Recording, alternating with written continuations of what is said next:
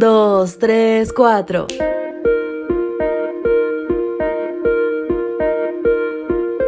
Repentinamente se produjo una gran explosión que lo tiró al piso.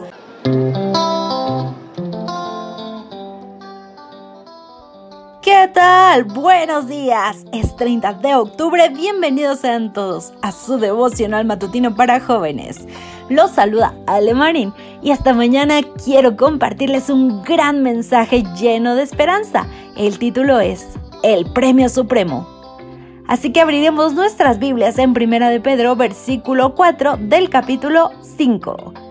Y cuando aparezca el príncipe de los pastores, vosotros recibiréis la corona incorruptible de gloria. El pastor estaba arrodillado en casa finalizando el culto de la mañana para iniciar sus labores.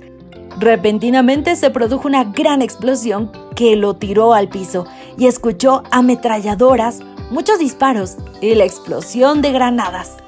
Estando todavía tirado en el suelo sin saber qué estaba ocurriendo, escuchó el timbre. Se levantó y abrió la puerta. Dos jóvenes se lanzaron sobre él llorando desesperadamente. Le contaron que un grupo al margen de la ley acababa de entrar el pueblo para asaltar el banco, que estaban enfrentados con la policía en la plaza del pueblo y que allí exactamente estaba el puesto donde su mamá trabajaba vendiendo frutas. Le dijeron al pastor que su madre estaba atrapada en medio del fuego cruzado y le rogaron que fuera a rescatarla. Sin pensarlo dos veces, el pastor salió a la calle y se dirigió hacia la plaza para buscar a su feligresa y rescatarla de la balacera. Cuando tomó la calle que conduce a la plaza, escuchó gritos. Los policías le dijeron que se detuviera o le dispararían. Los rebeldes también le gritaron que se apartara o no responderían. Él levantó los brazos y siguió caminando. Les dijo que era pastor de la iglesia, que tenía una feligresa en medio del combate y que no se detendría hasta que no la sacara de allí. Inmediatamente alcanzó el puesto de fruta, rescató a la persona y salió con ella.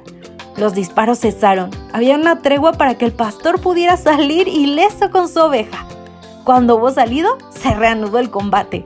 El pastor entregó a la hermana a sus hijas. No puedo dejar de maravillarme ante la actitud desinteresada y arriesgada de algunas personas que están dispuestas a sacrificar incluso su propia vida por salvar a otros. Hoy me gustaría que esa sea la actitud que tú manifiestas hacia aquellos que están perdidos en el pecado, que necesitan del Salvador. Y así podrás recibir el premio supremo que el apóstol Pedro menciona. El mensaje de arroba Dios para ti al iniciar un nuevo día es, tengo una corona como premio para los vencedores. ¿Te gustaría formar parte de ese grupo? ¿Y qué opinas, querido amigo?